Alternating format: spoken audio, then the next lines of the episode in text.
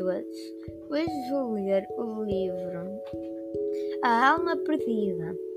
O texto é de Olga Tarzuk, ilustrações de Joana Conselho. Era uma vez um homem que trabalhava muito e depressa e que há bastante tempo deixara a sua alma algures, longe de si. Sem alma vivia até muito bem, dormia, comia, trabalhava, conduzia o automóvel e até jogava tênis. Às vezes, porém, tinha a impressão de que em seu redor tudo era plano, parecia que se deslocava sobre uma folha lisa de papel de um caderno de matemática. Folha essa toda ela coberta quadrados iguaizinhos. Certa vez, durante uma das suas inúmeras viagens, estava o homem no seu quarto de hotel quando acordou a meio da noite e sentiu dificuldade em respirar. Espreitou pela janela, mas não sabia muito bem em que cidade se encontrava. Tanto mais que, vistas das janelas dos hotéis, todas as cidades pareciam iguais.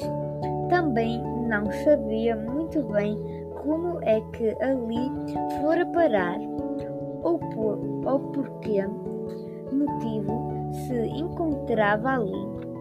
E infelizmente também se tinha esquecido do seu nome. Era um sentimento estranho, porque não fazia ideia de como haveria de se dirigir a si próprio. E assim se remeteu pura e simplesmente ao silêncio durante toda a manhã. Não dirigiu qualquer palavra a si próprio, o que o fez sentir-se verdadeiramente solitário. Como se no interior do seu corpo já não houvesse ninguém. Quando se pôs diante do espelho da casa de banho, viu-se a si mesmo como uma sombra deslavada. Por instantes pareceu-lhe que se chamava Adres, mas logo a seguir teve a certeza de se chamar Marion.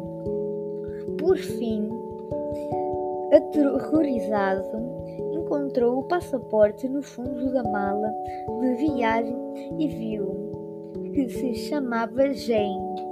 No dia seguinte, foi ter com certa médica que era velha e sábia, e esta dirigiu-lhe as seguintes palavras: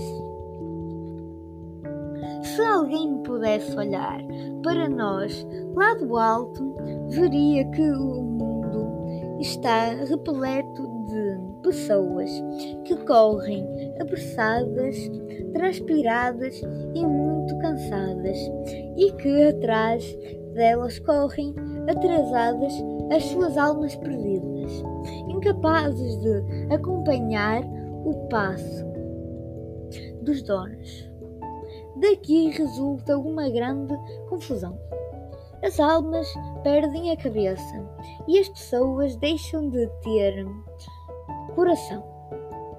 As almas sabem que perderam o dono, mas as pessoas frequentemente não se dão a conta de que perderam a alma.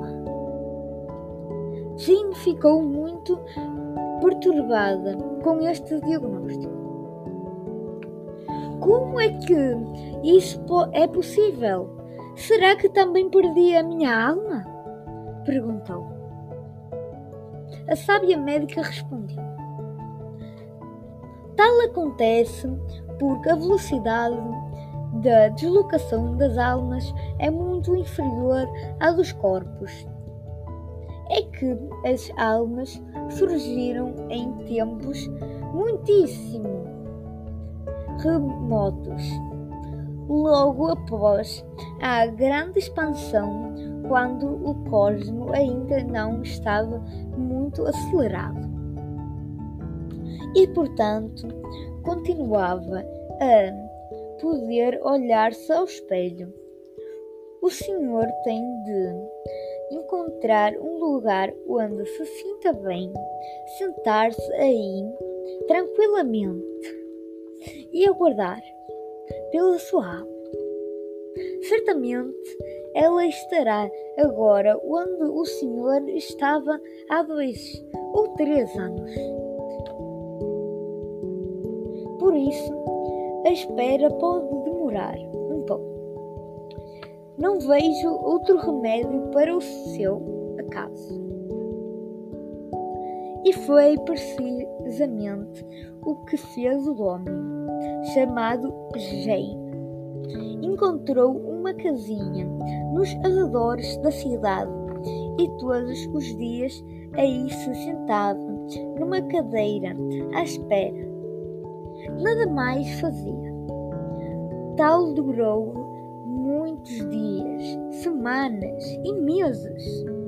O cabelo de Jane cresceu muito e a barba chegou-lhe à cintura. Até que, certa tarde, alguém bateu à porta. Era a sua alma perdida, cansada, suja e arranhada. Ah, finalmente! exclamou ela, ofegante. Desde então viveram felizes para sempre e Jane passou a ter muito cuidado para não fazer nada demasiado depressa, de modo que a sua alma conseguisse acompanhá-lo. Fez ainda outra coisa.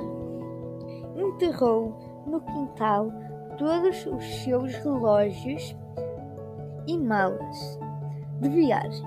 Dos relógios cresceram belas flores semelhantes a campânulas de várias cores e, por sua vez, as malas de viagem geraram enormes abóboras que alimentaram o gene ao longo todos os tranquilos invernos que se seguiram. Fim. Espero que tenham gostado.